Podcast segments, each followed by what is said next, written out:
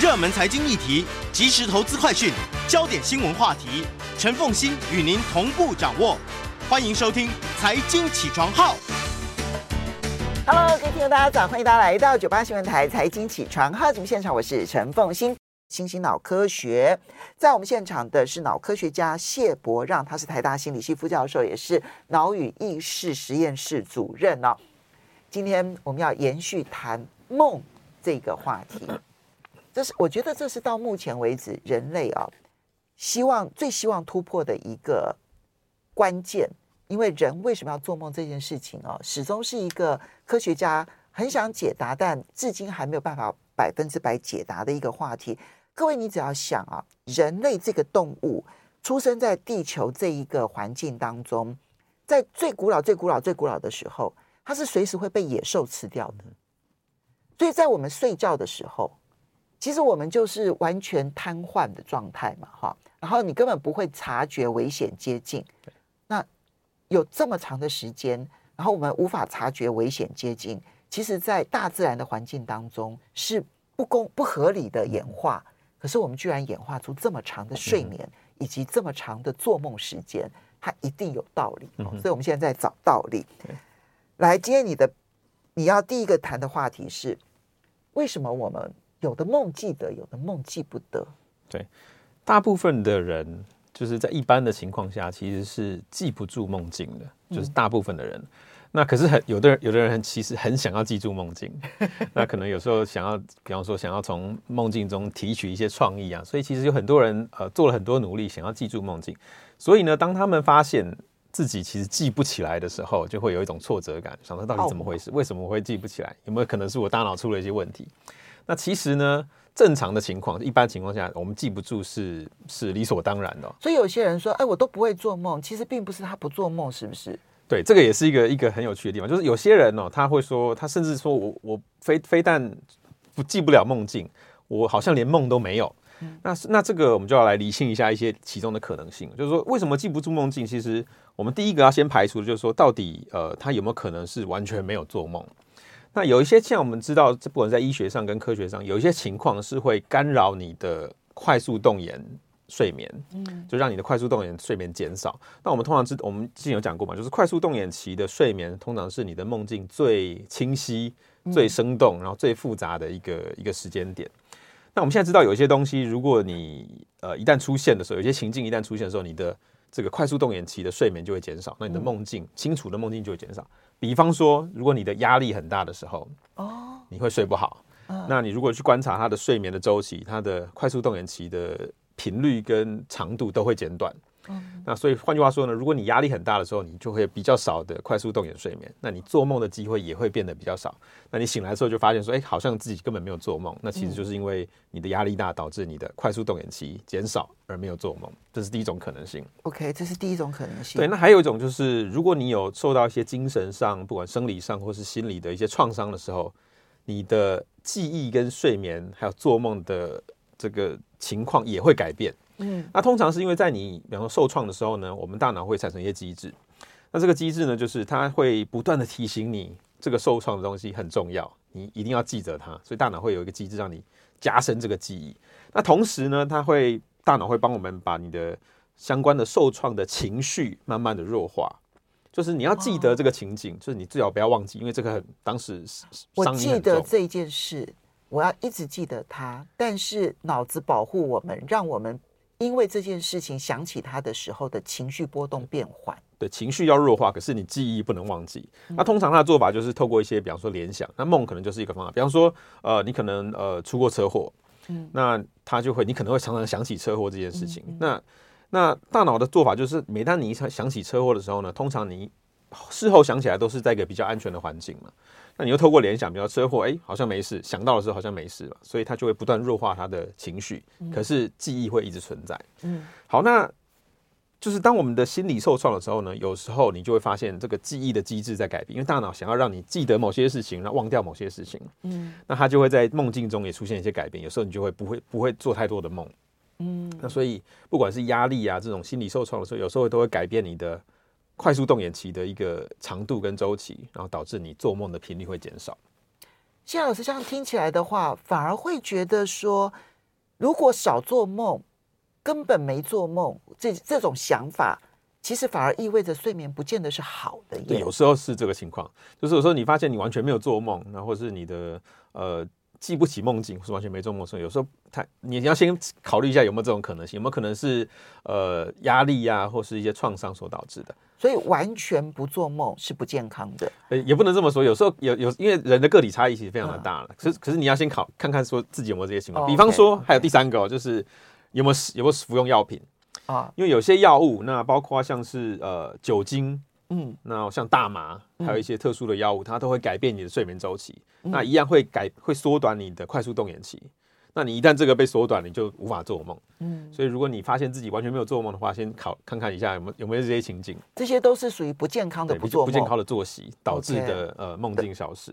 嗯，那另外还有一个也是跟健康有关，就是有些人会有所谓的呼吸中止症。嗯然后是猝睡症，嗯，那呼吸中止就是你在睡梦的时候，你的呼吸会有时候会不顺畅，嗯、那导致呼吸呼吸暂离暂时的停止。打呼的人特别容易，对。那有时候你就会把自己的就是本来睡得很好的，那因为呼吸不顺畅，导致你无法进入深眠或是这个快速动眼的期睡眠期。哦。那这些刚刚讲的这四种情境，就是压力啊、创伤啊、药物啊，哦、还有这种特殊的生理状态的时候，都会导致你的梦境减少，还有你的睡眠不顺畅。所以，我们首先要排除这个可能性的，就是如果你发现自己没有做梦，或是记不住梦境的话，先看看有没有这个几这几个情境。所以有些人会讲说：“哎呀，我昨天又做梦了，然后我是不是睡不好？”其实这刚好倒过来，是就如果呃，只要你不是做梦梦做做梦频繁到了某一种程度以上，嗯嗯、如果正常的情况之下，你有做梦，然后你你知道你自己有做梦，这件事情不是不健康的，相反的是很健康的睡眠，对，是正常的。好好好。对那我们等下会提到，说其实你如果记得你自己的每一个梦，反而是一个有一个警讯啦。我会认为是一个警讯。那因为一般健健健康正常的状态是你做完梦当下，比方马上清醒的时候，你是知道自己有做梦，你甚至也可以讲得出来。可是隔天、隔两天，你应该是会忘得一干二净。比方说，如果你现在问我之前有没有做梦，那我通常是每天都会做梦的人。那可是我现在记不起任何一个我曾经做过的梦境，我一个都讲不出来。我今天早上起来，因为我是用电闹闹钟叫我起来，闹钟叫我起来的时候，我清楚知道我在做梦，嗯、但是我刷完牙之后就忘记了，所以一般都是这样的情况了，所以这个算是一个比较正常。嗯，好，那我们现在就要问说，那到底为什么？假设你有做梦，那你早上比较一起来的时候你记得，那可是为什么过了十分钟、二十分钟或隔天你就忘得一干二净？嗯那目前哦，就是有一些科，目前我们其实不知道确切的原因，可是有一些科学上的猜测。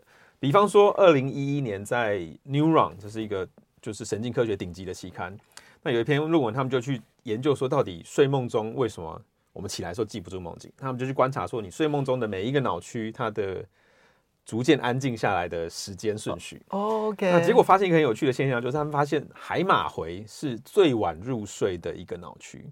海马回就是主管记忆的，主管记忆尤其是主管我们日常记忆的。对，嗯，那所以他就去观察每一个脑区它的神经反应嘛，看看它多久会下来。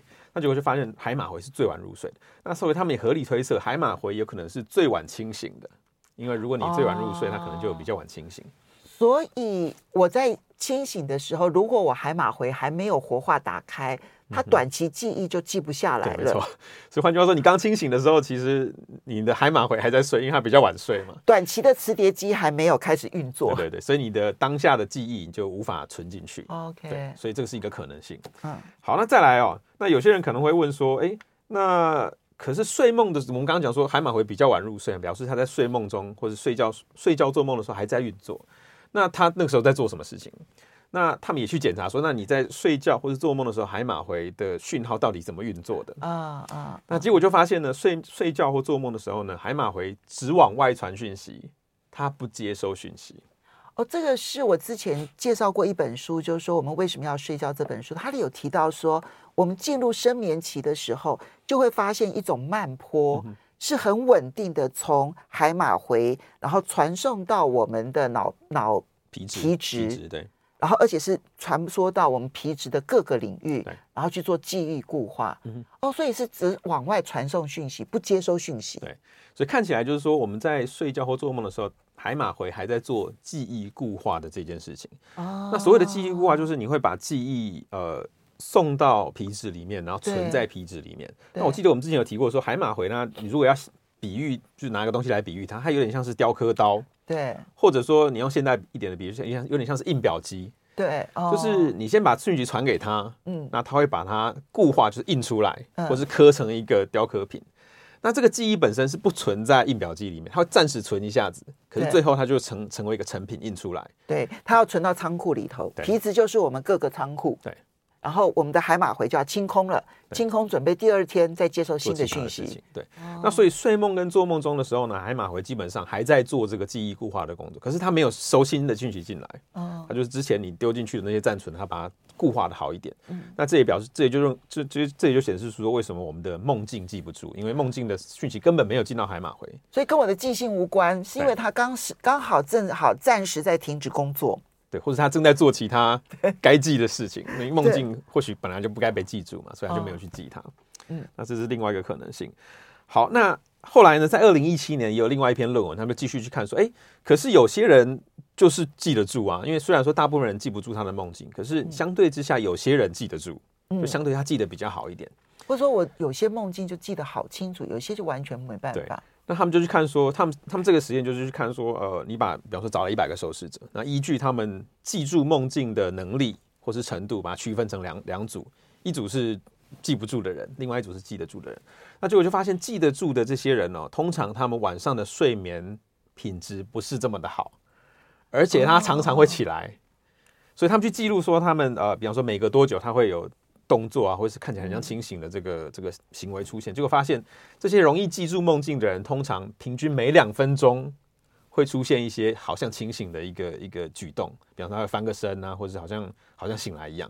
所以换句话说呢，这些人呢，他们在睡觉的时候，海马回可能基根本上没有完全进入一个一个休息的状态哦，因为你每一两分钟起来一次嘛，海马回根本好没没有办法没有办法好好的入睡，然后去做传输讯息的动作。对。三不五时就要接收一下讯息。但如果他没有入睡，就是他的梦境也会变成一个经验，然后丢到海马回里面被你记住。哎、欸，所以你看啊，就是多梦的人，好记得自己多梦的人，嗯、或者完全不做梦的人，其实可能睡眠上面都要小心注意，可能有些状况。或许可以。我们稍微休息一下，马上回来节目现场。欢迎大家回到九八新闻台财经起床号节目现场，我是陈凤馨。新星脑科学，你的梦境有颜色吗？等下我们会提到说为什么。梦境会有颜色。在我们现场的是脑科学家谢伯让，也是台大心理系副教授、脑与意识实验室主任。那么，所以谢老师，刚刚我们提到，嗯，不觉得自己没有做梦，可能的生理障碍是什么？然后呢，嗯，为什么我们记不住梦？可是理论上我们应该记不住。但是呢，如果说我们记得我所有的梦的话，反而是他睡眠可能出现障碍，嗯嗯、所以你看两个极端都不好。最好的就是我实际上有做梦，但是呢，我梦就是记不得。但问我，我现在就要问说，可是我知道说现在在加州戏谷好流行哦，对做清醒梦。嗯、他们很刻意的训练自己，训练自己呢，在嗯，他们还有步骤哦，这个标准作业程序，睡觉前的时候把他自己想要解决的问题。然后想很久很久很久，一直想那个问题，一直想那个问题，然后接着让自己睡觉。睡了之后呢，而且告诉自己说，如果我梦到了我所想的问题的解答，我要立刻醒来。然后旁边就要立刻放笔记本或者是录音机，然后一醒来了之后就要立刻录下来，然后再再回去睡觉。这会不会影响我们睡眠？对，我我我自己认为是会的。就是清醒梦其实呃最常见的一个训练方法，那通常是说。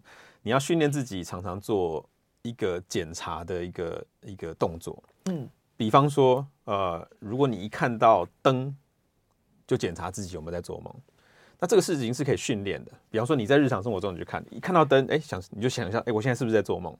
嗯，那一看到这个灯，你就再想一次。所以在日常生活中醒的时候，你会你会训练自己飞几百遍、几千遍。那当你这个成为习惯的时候，你在睡梦中的时候，只要你一看到灯。你也可以检查自己有没有在做梦，那这时候你就会发现自己在做梦。那如果你做到这件事的时候呢，你就可以有机会进入清醒梦。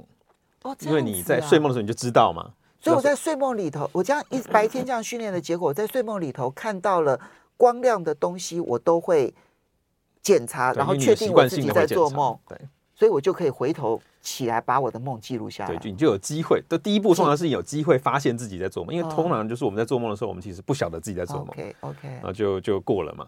那所以你要抓住自己在做梦的第一步，大概就是做这件事情，就是选择任何东西，要手机也可以，或是你只要看到车子，嗯，选择一个东西，然后日常生活中不断的训练，那你在梦中就有机会。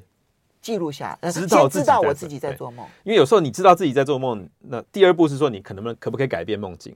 嗯，那可不可以在梦中想自己想要想的事情？比如说你要思考某个数学问题，嗯，那再来是从梦中醒来。这这个步骤其实有有不同的一不同的程度啊，就是你有时候你可以做到第一步，可是接下来可能做不到。那我刚刚讲的只是第一步，就是你可以先训练自己知道自己在做梦，然后你才有机会做以下的事情。OK，好，那刚刚提到说，很多人其实就是想要在梦中，呃。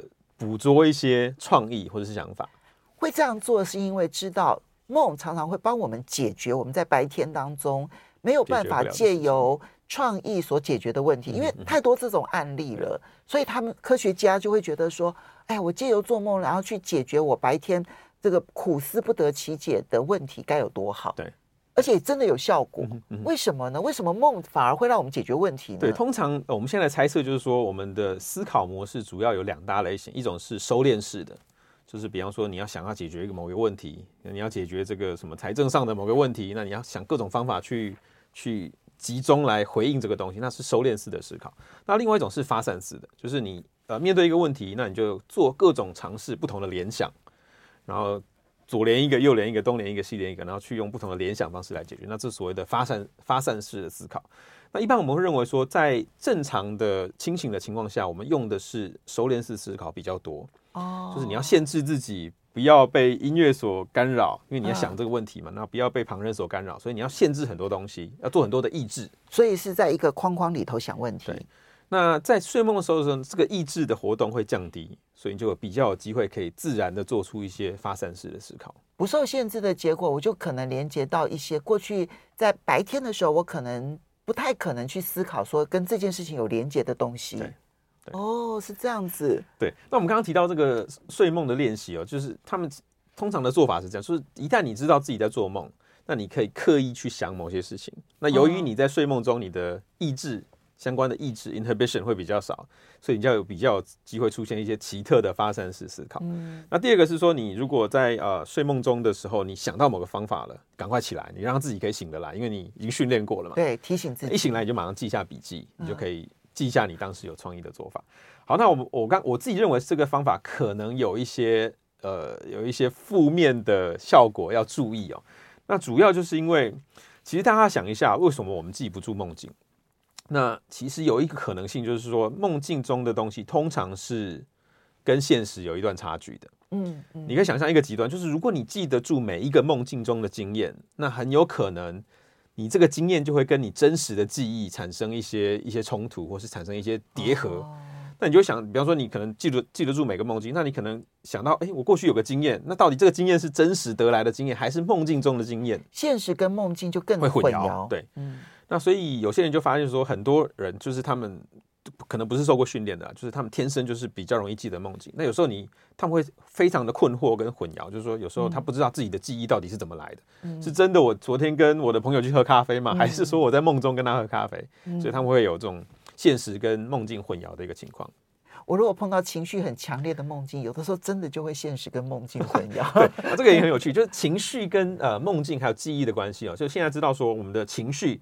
它其实会刺激我们大脑中一个叫蓝斑核的一个脑区，然后就会分泌正肾上腺素。嗯，那这个正肾上腺素就是它就是在一个，它是一个神经传递物质啦，就是它在神经细胞之间当做一个讯息传递的一个工具。嗯，那当当你情绪很强烈的时候，你就会刺激这个脑区分泌大量的正肾上腺素，让你的记忆非常的牢固。那这也就是为什么我们在情绪性事件、重大事件发生的时候，通常我们会记得非常清楚的一个原因之一。然后他们现在就发现说，一般的人通常在你睡梦的时候呢，这个机制是关闭的，嗯，就是你无法刺激这脑区，也无法分泌大量的正肾上腺素，所以你的记忆通常会比较差，就是你记不住当。所以理论上来讲，我在做梦的时候的那个梦境再怎么样子的强烈，理论上我应该情绪是不受影响的。对，但是为什么有些情绪比较强烈的梦境还是会刺激我的情绪呢？理论上就是说情绪会受到影响，只是说它不会让你记得这么清楚，因为它这个机制、哦、情绪刺激脑区的这个机制被关闭掉。对。那可是如果真的很强烈的话，通常你还是记得了啦。就是如果真的很可怕的梦，通常你醒来的时候会记得很清晰，而且还讲得出来。可是通常还是会忘掉，还是正常来说，通常几天以后就会忘记了。就通常来讲，就是呢，我如果记得的梦，然后我醒来了之后，我可以有机会立刻复述给别人的话，我就永远记得了。我有一个很光怪陆离的梦，就是、嗯、那个时候我在跑财政部新闻，然后他们呢正在开放新银行。其实现在什么台新金啦，什么这些银行都是当年这样一口气开十五家开的。嗯那那时候呢，有十有十九家财团申请新银行，所以财政部就在定好多好多好多的规则细节。那我们也在跑新闻，就要知道那规则细节有些什么样子的变化啦，等等等等的哈。反正我就有一天晚上做梦的时候，就梦到那个财政部定定了一个规则，结果呢，他们就找钻了一个漏洞，那这个规则就不够完善。然后我就发现了这个漏洞，然后我就去跟财政部的官员说，那高层官员说，你看你们这样定的不够完善，这样子到最后会出现什么样子的问题啊毛病？他就说好，哎，那我们来改这样子。我不知道为什么这件事情会让我记得那么深刻，但我醒来的时候记得，我还真的去跟那个财政部官员讲，说我做到这个梦，他就认真的想一想说，你说的这个漏洞是存在的，我真的要修改我的规则，所以我就一直记到现在，就是。日有所思，夜有所梦。对，而且你通常是你讲讲出来，或是记下来之后，它会变成一个真实的记忆。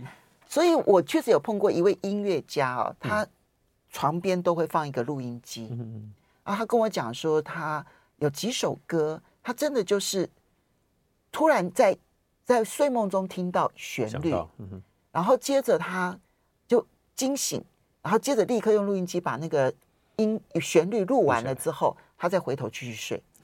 然后回头再来听录音机的旋律，嗯嗯，还有很多首歌都是这样子出来的，嗯嗯，啊，他是很有名的一位音乐家，我就不要再说他是谁这样子，因为他并没有授权我讲这一件事情，这样。对，很有趣。好，那接下来我们就来讲为什么梦境会有颜色。我们如果说你年纪够大的话，好像我们小时候做的梦是黑白的，可是现在做的梦都是彩色的，嗯，是这样吗？对，就是说，如果有些人还记得自己的梦境呢、啊，你或许可以回想一下，就是你有你有你的梦境通通常是黑白还是彩色的？那呃，我记得我小时候五岁的时候做的一个很可怕的梦是黑白的。我连记得五岁的梦，因为那梦太可怕了，我被鬼追，我很害怕。那我现因为我你如果问我的话，我通常想不起来过去的梦，可是通常我会记，有时候我会记。那大部分是彩色的，就是很很少有黑白的梦。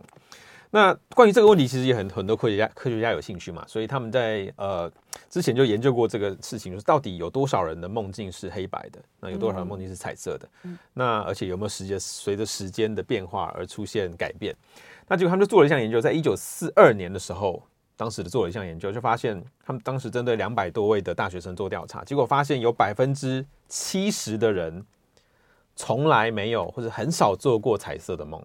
嗯，一九四二年，百分之七十的人，嗯，就是七成的人都是做黑白的梦。嗯，那这个到了二零零一年呢、哦，另外一组科学家他们做了一个类似的调查，那一样在一百多位大学生里面，他们就发现说，只有百分之十七的人会做黑白的梦。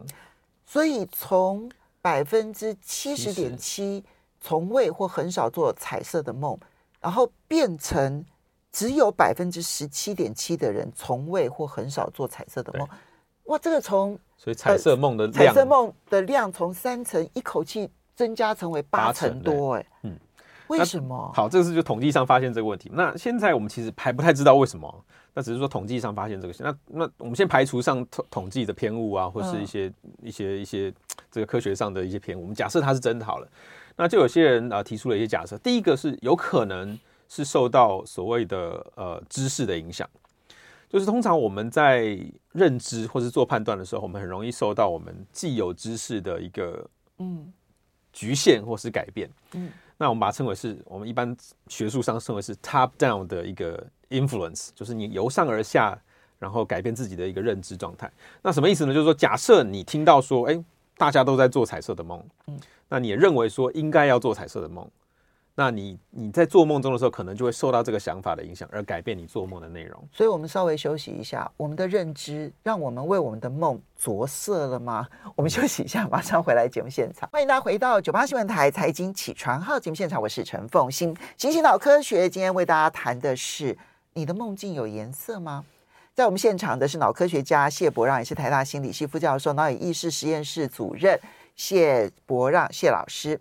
老师，我们刚刚提到说，在一九四二年的时候所做的调查，百分之七十的人没有彩色梦，但是到了二零零一年的时候，只剩下百分之十七的人没有彩色梦，所以有彩色梦的人越来越多。这个原因现在只是猜测，对，都都是都属于假设，对不对？第一个是知识，我们就觉得好像大家都应该做彩色梦，对。理所当然，所以我在做梦的时候，我就自然帮他添加了颜色。这这种可能性存在，这是一个可能性。那另外一个可能性是说，有可能是受到同才的压力，就是假设他当，比如说一九四二年，每个人都是做黑白梦，那你如果做彩色梦，你会有点害怕，是不是我精神有问题，所以他就不敢回报。所以可能是回报上的一个误差。嗯，那一样，现在如果大家都说他做彩色梦，可是我都是黑白的，我可能也不太敢讲，所以说是不是我的大脑有问题？嗯、所以可能会有回报上的一个压力，导致说你会从众，然后只回报大家想听的答案。但我觉得还有一种可能性，因为我们的梦记忆固化的并不是很完整，嗯、所以我根据别人说到的话，然后去调整我的梦。的记忆的可能性也很高啊，也可能对。那这个其实就比较偏向第一个，刚刚第一个假设就是你受到其人理理应当如此。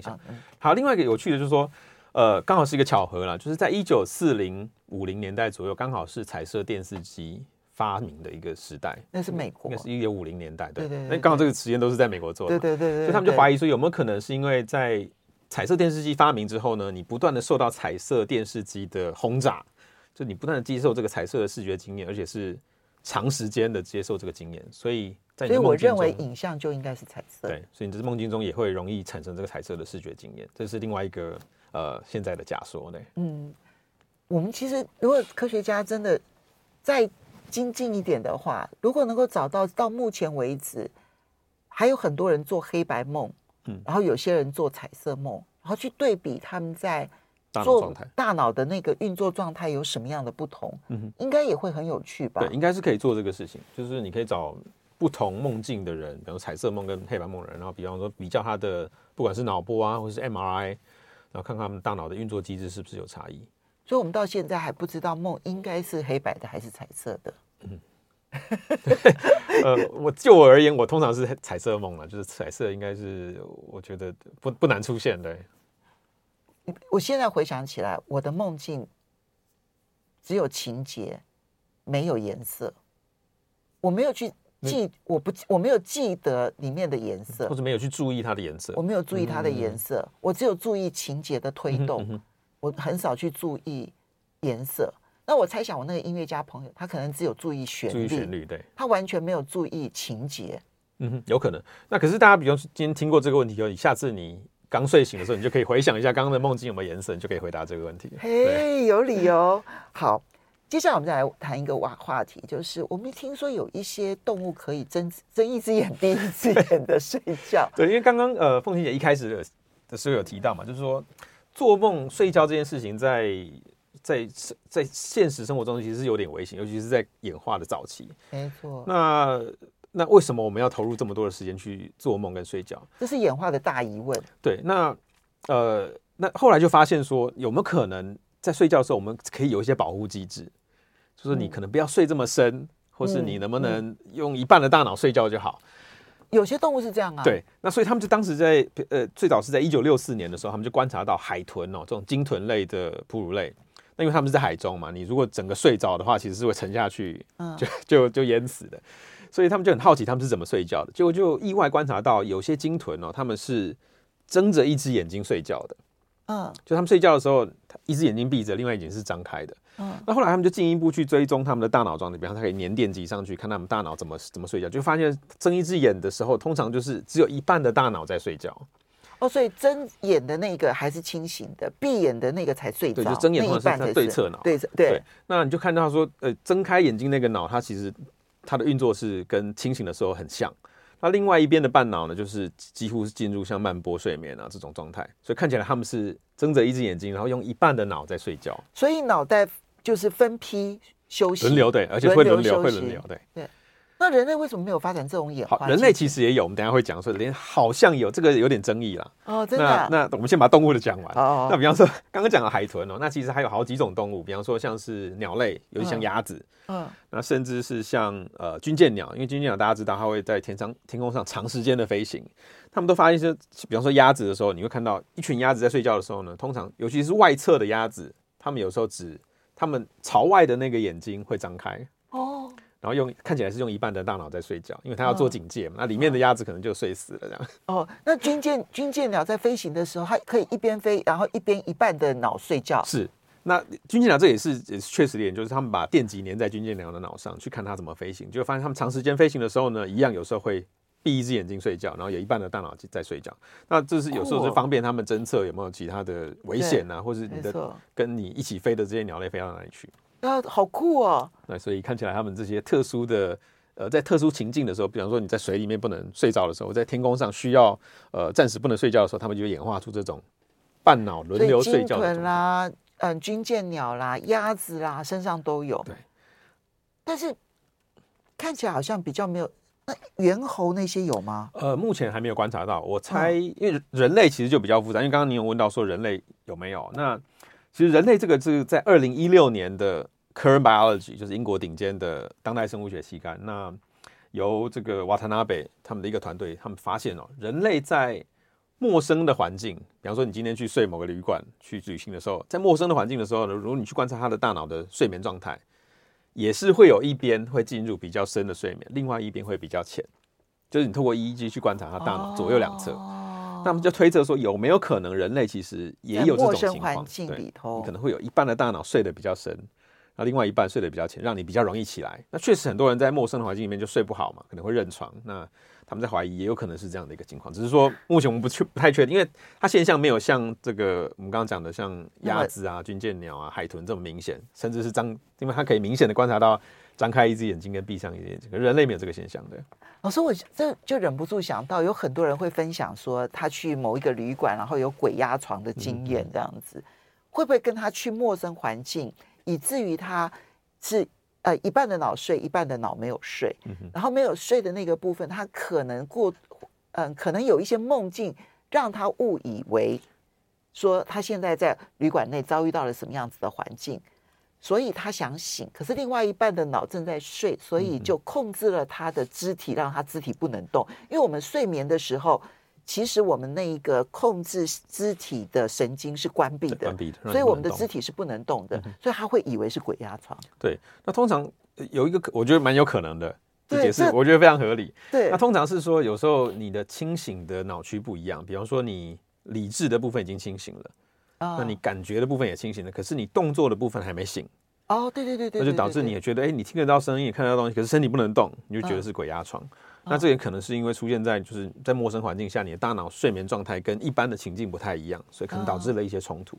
好吧，那这样子大家出去旅游的时候，如果碰到类似的状况，就不要觉得恐慌了。它其实真实的原因就是你的这个大脑开启的速度不一样，感觉开启了，理智开启了。但是管行动的还没有开启，对，哦，那 OK，好，那所以这些动物，这些这些研究现在还会不会再继续的往下去研究？就是说，当我们这样子，如果有些人是睁一只眼闭一只眼的睡眠，会不会影响到他长期的生理机制啊，什么等等的？呃，应该是未来会往这个发方向发展。可不过刚刚讲那个情况，他们就发现说，通常。人类啦，以人类来说，你这个我们刚才观观察到说，如果你进入陌生环境，那第一天可能会出现半脑睡眠，嗯、半脑睡得比较深。可是通常第二、第三天就没有这个现象了，就是我们的适应力，对，适应力已经出现了，或者我们已经觉得安全了，这两种可能性都已经有。对啊、哦，所以古老的演化为什么会演化出嗯、呃、这么长的睡眠，然后又演化出做梦，然后这过程当中。